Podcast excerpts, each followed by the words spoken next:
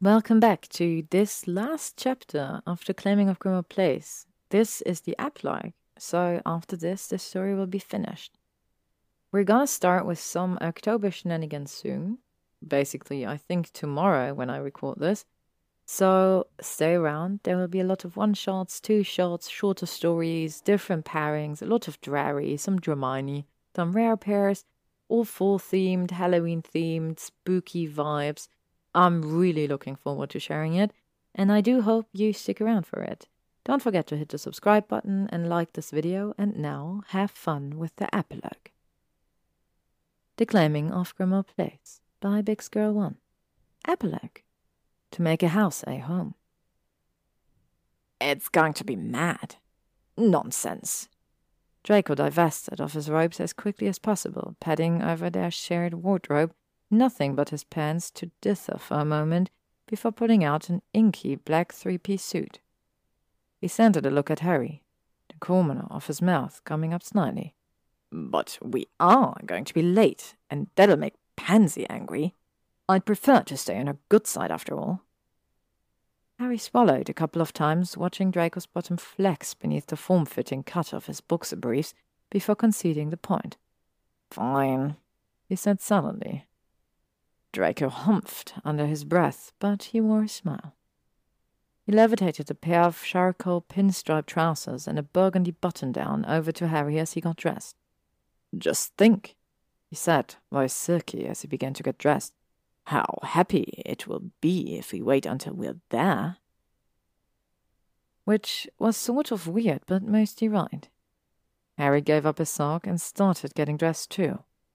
I don't even know how I got roped into this. You were the only one with a wizarding house, Draco said simply. He poked his tongue into the side of his cheeks as he pointed his wand at the polished shoes to tie the laces. Then, for now at least. That still doesn't explain why I said yes, Harry complained. Because Grimmauld Place likes it. Flushing, Harry finished putting on his own shoes, then summoned their trunks. I'll be glad for the break anyway. Me too, Draco said with a sigh. He looked into his trunk, nodded, and then frowned and strode over to the cabinet where they kept their flower seeds. Forgot this. If you'd like to talk about someone whom we shouldn't make mad, it's almost certainly Dancer. I've got a whole bag in my trunk, Harry said, rolling his eyes. Looking sheepish, Draco tucked in the remainder of the seeds into his own trunk, then spelled them through the flue. Carefully lifted Dancer's cage by its white golden handle, and gave Harry an expectant glance. Ready? Harry gazed around their shared professor's quarters. They already looked a little barren, a little lackluster, as if the castle was preparing for their extended absence over the holidays, even though Draco still had his robes thrown casually over their small love seat and Harry still had a teacup with a half inch of cold tea left in on his nightstand. There were pictures on the mantel of the two of them, of their respective families and friends, and if anyone had ever told Harry that he would be willingly have a picture of the Malfoy family resting on his mantel, he'd have hustled them to the mental healing wing of St. Mungo's without delay. And Harry's half-graded classroom scores and Draco's training potions proofs cluttered together over their two-sided desk in the small joint office of their living space. All of it spoke to home, and it was. Only for the first time Harry had another place to which he could apply that word, and it was his and Draco's alone. Yeah, Harry said. You first. Draco gave him a dark look, frowning as though he knew what would be waiting. Which he probably did, Harry thought as he watched Draco disappear, gulped and stepped forward with a pinch of Floo powder. Of course, Draco knew what would be waiting. He was used to those things. Harry wasn't. He didn't throw parties. He threw down the powder and popped out of the Floo in the dining room, only to be assaulted with Pansy's half hysterical voice railing on Draco for the later hour. Harry checked on the clock on the mantel and grimaced. They were ten minutes behind don't care about them. They get to have you all year, at most, and you're not even spending Christmas with me. You'll be visiting your father, Draco cut in, annoyed. That hardly matters. Pansy continued her rant, but it was obvious she was winding down because her voice kept falling from shrill notes before she resumed. Harry sidled over to where Luna was standing idly, one knee crooked to her foot propped flat against the wall as she leaned against it. Harry bent to kiss her cheek, and she beamed at him. You look pretty, he said. Where's Gin, and how long has she been like that? All day, Luna said blithely. Since last night, really. She was so nervous. She didn't feel like making love. Not even when Ginny went. But that's okay, Harry said, holding up a hand. Luna smiled. And you look very nice, too. Ginny's been trying to get Kreacher to prepare things, but Grimmauld hasn't been listening for some reason. She leaned closer, her smile kind, as she flicked a glance to Pansy. She's invited a lot of people, is the thing. Oh, of course she has. Harry said, sighing. And of course, Grimmauld Place wasn't cooperating. Ran an appreciative hand over the cherry wainscoting, smiling when he felt the wood warm under his hands, felt the ripple of returned regard. The room fluttered around him, then abruptly creaked loudly as it widened, the dining room table smoothly shortening and sliding across to rest against the far wall. The dining room chair spread out in a blink of conjuration, multiplying and transfiguring with ease, transferred to the edges of the room as the rug that normally rested under the dining room table rolled up and disappeared with a small plop. Butter!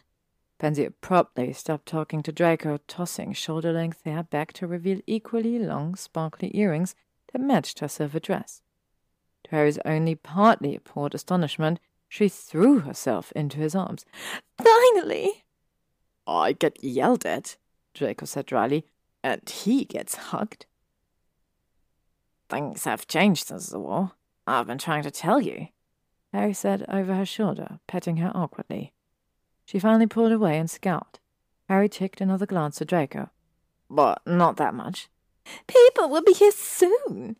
There are always a few people without the ounce of social graces required to understand they should show up at least fifteen minutes late, she said. Where have you been? Why did you bring that? She added, pointing to Dancer. Dancer squeaked, lounging back on her tiny pillow bed and flashing wicked, sharp teeth in a ferocious sort of pout that had Harry wincing.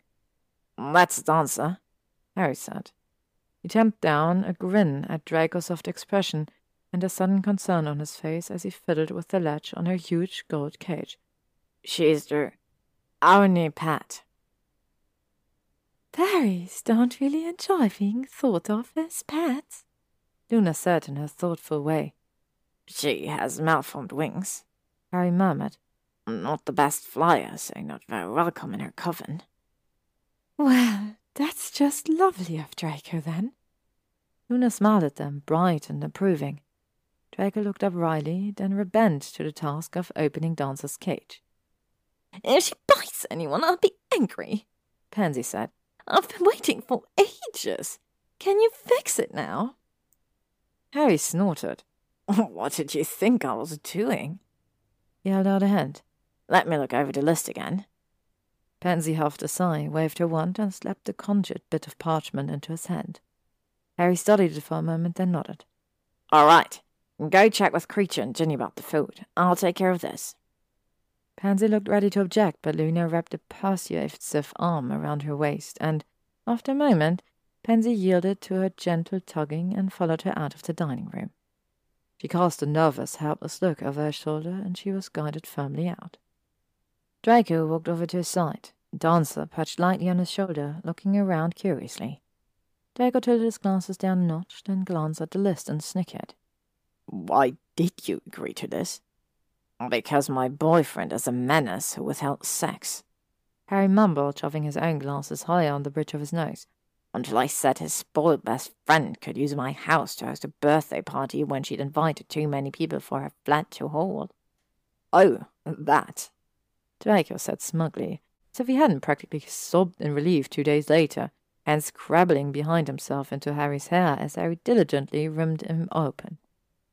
Well, Dancer made a tiny musical sound, the note high and questioning. Her oversized violet wings fluttered and her tiny face twisted with concentration. Draco turned his head, eyes softening. Yes, you can go look around. He jostled his shoulder a little to help her with the takeoff, and finally she rose, clearing a few inches and then a few more in the air, bobbling only slightly as she began flying in circles around the room. Her shining blue hair streaked behind her as she began to fly faster in her excitement, and she lowered to hover in place, making a series of rapid sing-songy notes that Draco listened to thoughtfully. Francis, he should be in the parlor. Be nice. Draco pointed across the foyer, and Dancer fluttered her long gold lashes at him with a pleased smile before darting out of the room unevenly. Shall I then? Harry said, when he had Draco's attention again. I'll stop you if you make a mistake. Harry gave him a faint smile, then closed his eyes. He felt the shift of the floor beneath his feet, smooth and steady, a transfer of materials from the rest of the house, changing the wood into marble. Then the soft whoosh, like the way the air fit to shape around a new person in the room when they entered, only it was just more room being added as Harry focused on the pulsing knot of magic inside him reversed for communication with his home. The house burrowed from the attic to extend a room, and all four of the guest rooms on the third floor shrank as well to accommodate the dimension of the ballrooms as Pansy had requested. Harry placed a hand on the wall again, twirling his fingers over the wood, a steady hum of delight at being useful, being found precious under his fingertips. The texture of the walls shimmered a bit, then smoothed out again. When Harry opened his eyes, the room had quadrupled in size, and the walls had turned a bright, glare white. He glanced at Draco and raised his eyebrows. Well, not bad, Draco said, obviously trying not to look too impressed. Harry smirked and Draco looked around. There's more, though. I know. Harry checked the list again, grinning. Let's get to work, then. You. you did this? Ron said for the fifth time in disbelief took a long sip from a fizzy silver drink, then brought a fist up to tap his chest as he coughed and emitted a faint blue mist. It's more elaborate than I thought was your, uh, style. Elaborate was a good word for it, perhaps, and also an overstatement. The house had charmed the ballroom to the rafters with decorations. Sparkling silver and gold and white bubbles floated through the air hopping intermittently to rain a shower of glitter down over whoever was beneath them. There were buffet tables filled with hors d'oeuvres along one wall, a long bar against another where guests could tap their drink choice with their wand to refill their glasses or champagne flutes. On the other side of the room, near the set of four glass doors that opened into existence leading to an outside terrace, there was a set of bewitched instruments that switched the music at regular intervals, playing everything from the Weird Sisters to the Dragon Riders to Celestina Warbeck. But for all of the people taking advantage of the dance floor, people were also lounging idly on squashy chairs in the corner. Some glamoured for comfort and appeal, taken from his attic, some transfigured from Harry's dining room set, all clustering together in small groups to talk and laugh quietly. It was extravagant in the extreme, but also cozy and simple and warm, despite the painstaking setup and the table stacked nearly to the ceiling with brightly wrapped gifts. Yes, I. I did this, Harry said, waggling his eyebrows. Well, it's not a witch's coming out, at least, Ron said with a sigh. When have you ever been to one of those? Harry asked. Ron shrugged was jack to a couple when I was a kid, cousins and the like. There. He grimaced. More push. This isn't too bad. Which doesn't explain why the two of you are hiding in the corner, Hermione said, slipping an arm around Ron's waist as she joined them. Go advantage point, Harry said. For what, may I ask? She took Ron's string from him and zipped it, eyes widening as she coughed out her own blue smoke. What's in this? It's called a mermaid's tail, so it's anyone's guess. Harry said, laughing when she paled. Relax, Kreacher made it. if I find out actual mermaid's tail went into it. Hermione gave him a warning look before taking another thoughtful sip. Her eyes brightened a bit. It's good, she admitted.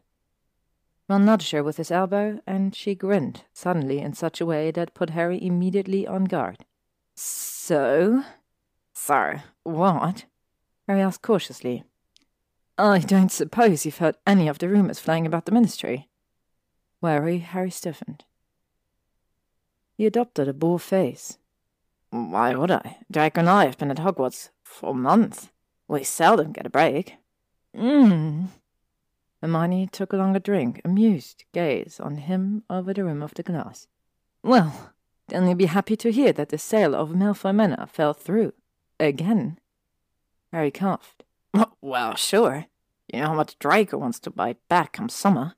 What happened this time? Oh, Hermione hummed noncommittally. The gates wouldn't allow entrance. They kept sending out stinging hexes, and some of the vines were growing around them, tried to attack the prospective buyers who were coming to inspect the property again. Funny how no one was actually hurt. Don't forget the ghosts, Ronzo with a little smile. Right, the ghosts. Hermione's grin widened. Apparently, there was a veritable army of them marching towards the gate to ward off the buyers, much like Inferi. How strange, Harry said, biting his lip. Isn't it, though? Yes, it was, as a matter of fact. He and Draco had not remotely planned for the conjured ghost to look like Inferi.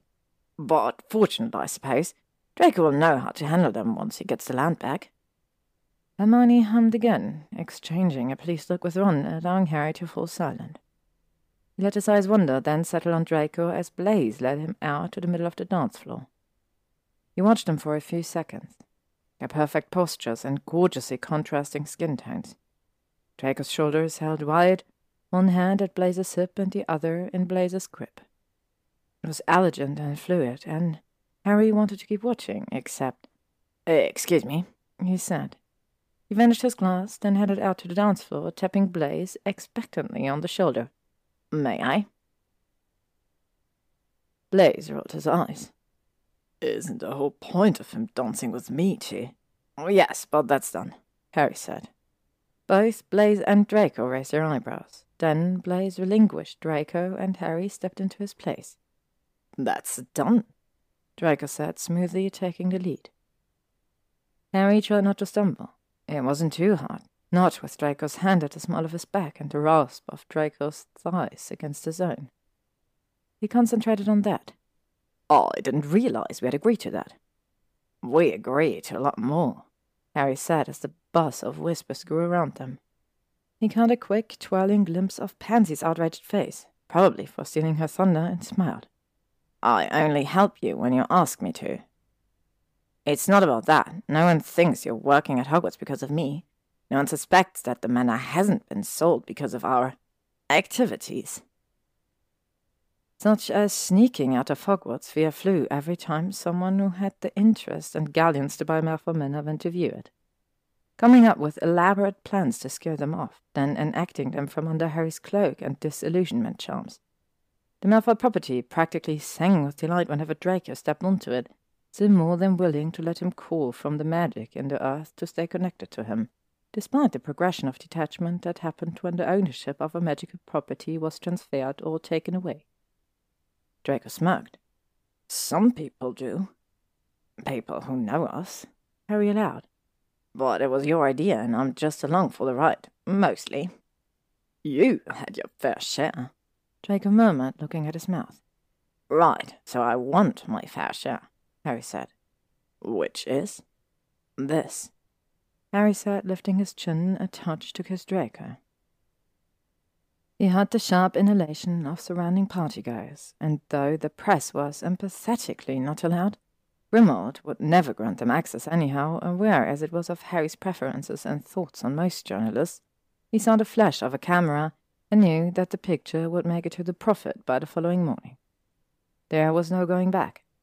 Their shared living quarters at Hogwarts finally up for public consumption. The media frenzy begun. And Harry couldn't care less. Not if he got to have this. Though just as aware of the risks, Draco's mouth moved gently against Harry's, the palm on Harry's back pulling him closer, his tongue coaxing Harry's mouth open. Their dance became more of a sway in place, and when Draco finally lifted his head, it was with slickened lips and dilated pupils. Trade again, then? he asked in a low voice. Harry cracked a husky laugh and clutched Draco tighter. Draco's hand was warm and sure in his own his movements economic and graceful as they resumed dancing. It's what we're good at, Harry said. He grazed a thumb over Draco's lower lip and felt Draco shudder against him. Who would have guessed? Draco asked sardonically, then swept him into the rest of the dance. All right, Harry asked, slipping into the shadows with Draco tucked against his side. How long can a pureblood party last? Draco skirted the wide square of light spilling out over the patio with him. Until sunup, generally, he said. Unless it's a house party, in which case several days is standard. The garden was icy and white with mid December snow, cold enough to deter any partygoers from venturing outdoors beyond the conjured terrace. But it warmed by several degrees for Harry, some of the snow melting off the tightly closed buds of flowers the grass turning bright green and shiny with water. A gust of heat hit them both, and Draco moaned appreciatively. I will have Grimmauld expel everyone out on their sorry asses if they try to sleep here, Harry said with no little amount of tipsy vehemence. Relax, it's only three. Right, it's three. Harry made a gesture that caused Draco to snort as they made their way deeper into the garden. Aren't you getting? Come here. Draco said, laughing quietly. He pulled Harry close and kissed him, then kissed him again until the garden started swooping around them. Harry wound his arm around Draco's shoulders. Glissing! Paul griped out, popping out of his gnome hole. Harry broke away with a groan. Could you just give us a few minutes, Paul? A few minutes? Draco asked, looking a touch offended. Harry snickered. No, say hello! Paul said snippety, climbing out anyway. Just for a kissing in the garden is home. Hello, Harry said obediently. Draco chuckled, his forehead falling to Harry's shoulder. He started mouthing at Harry's throat. Hello, Paul. He echoed the words muffled against Harry's skin. I can't, Harry said, canting his hips so the erection met with Draco's through the trousers. Not while he's watching. He's watched us plenty of times. Draco said. He nipped a cuff off Harry's neck, his hands finding Harry's belt to undo it.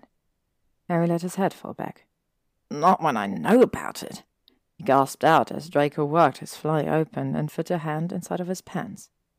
His own hands automatically strayed between them, fumbling with Draco's trousers too.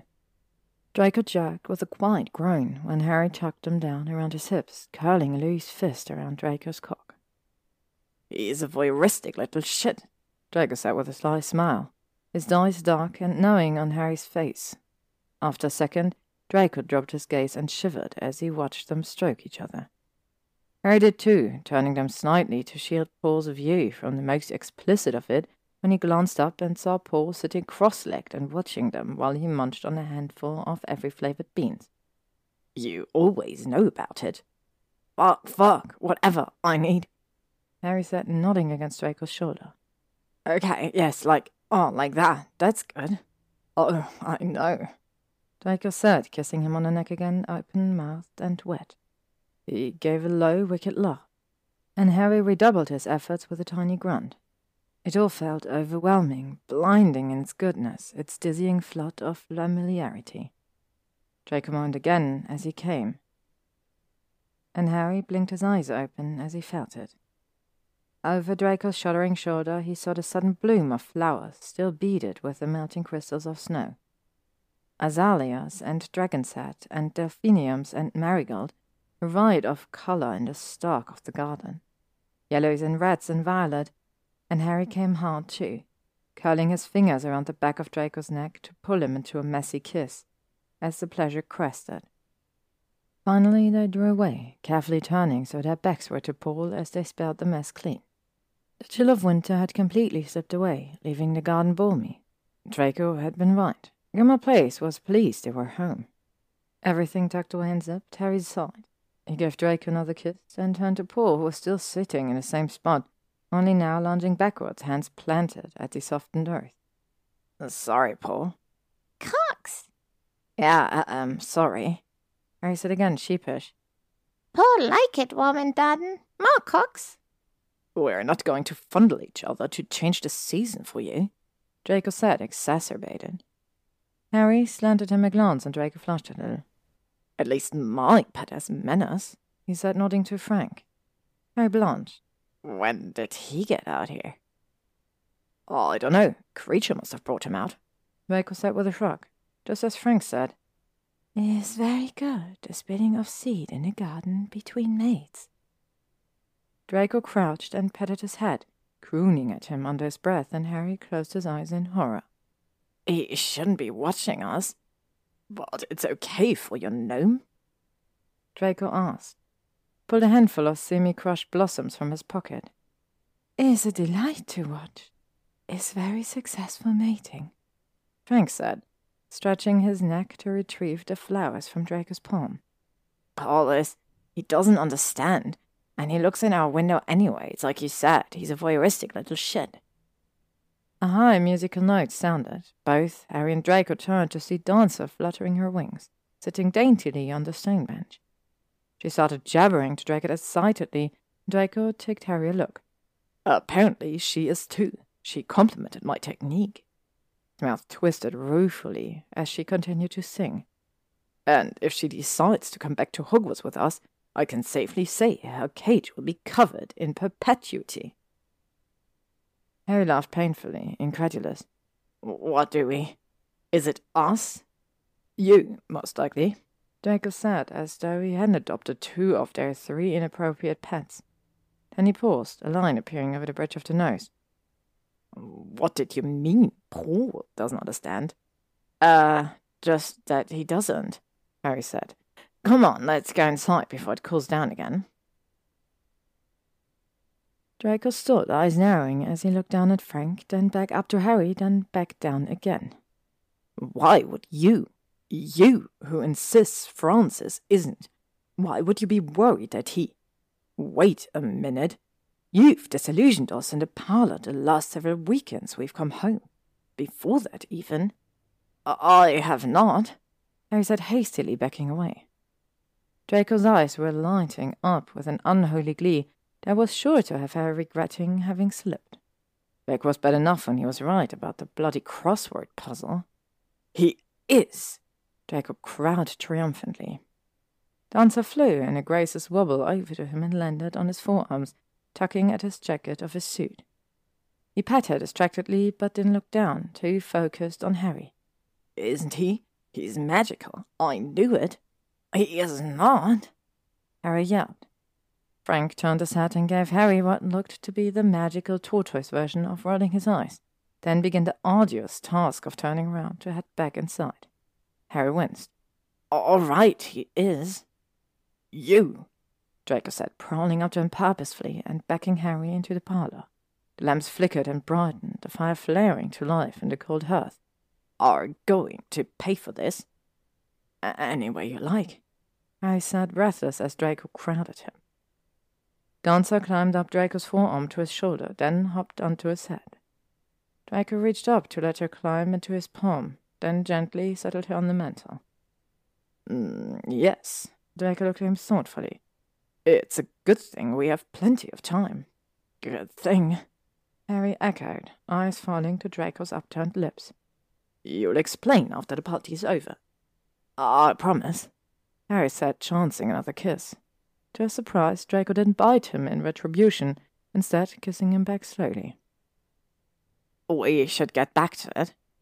You're just trying to put off punishment, Draco said, with a wicked gleam in his eyes.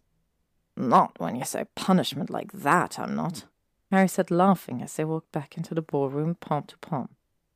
The music had got mellower throughout the night, and was now almost lazy under Greg's deft hands as he fiddled with the charm instrument while chatting amiably to Daphne Greengrass. Harry caught sight of Ron and Hermione on the dance floor, Hermione's head tucked under Ron's chin, both of their eyes closed. Farther into the cluster of dancers was a barefoot Pansy swaying with Ginny and resting her cheek against Ginny's flaming hair, and across the room Luna sat talking seriously to a tired, bemused Blaise. And it was perfect. Even among fifty other dancing Slytherins and the odd Ravenclaw Gryffindor, Harry felt an untempered happiness spill through him as he looked at them all, feeling the warm press of Draco's body next to his, the sure grip of his palm against Harry's own. He finally dragged his eyes away from his friends and looked at Draco, who was gazing at him in an affectionate, unguarded way that Harry seldom got to see out of bed. It's good to be home, Draco said, like he understood. Which, of course, he did. Grimmauld Place shivered in welcome again, a tingling blush of love that kissed the tiny hairs on the back of Harry's neck over being called home, and Harry thought about the word for a moment, about its inherent definition. He remembered a time when home was just a miserable place to sleep that gave him a necessary thread of blood protection, remembered when he was welcomed for the first time into the warmth of the Weasley household. He thought of Hogwarts, which would always be home, and it occurred to him that home was no more or less than he wanted it to be, that he'd found it, an unlikely, unexpected, perfect fit, in a man who looked at him now with a softness that was foreign to his nature, just because he felt at home with Harry too. Harry reached out his free hand and touched the wall of Grimmauld Place. The texture of it rippled lightly as though it knew what Harry was thinking. Harry thanked it silently for having known all along what kind of home Harry had needed. Draco. Harry pulled Draco close. Draco slipped firm hands around Harry's hips and gave him a questioning look. Harry smiled. I couldn't have said it better myself. The end. Thank you so much for listening to this wonderful story by bixgirl1. I really enjoyed recording it. I really enjoyed sharing it with you. I hope you guys enjoyed listening. And as I've mentioned previously, for October, I have some really, really cool things planned. So it will mean a lot to me if you stick around. It would also mean a lot to me if you could hit that like button and subscribe button just so I know that you enjoy what I'm doing.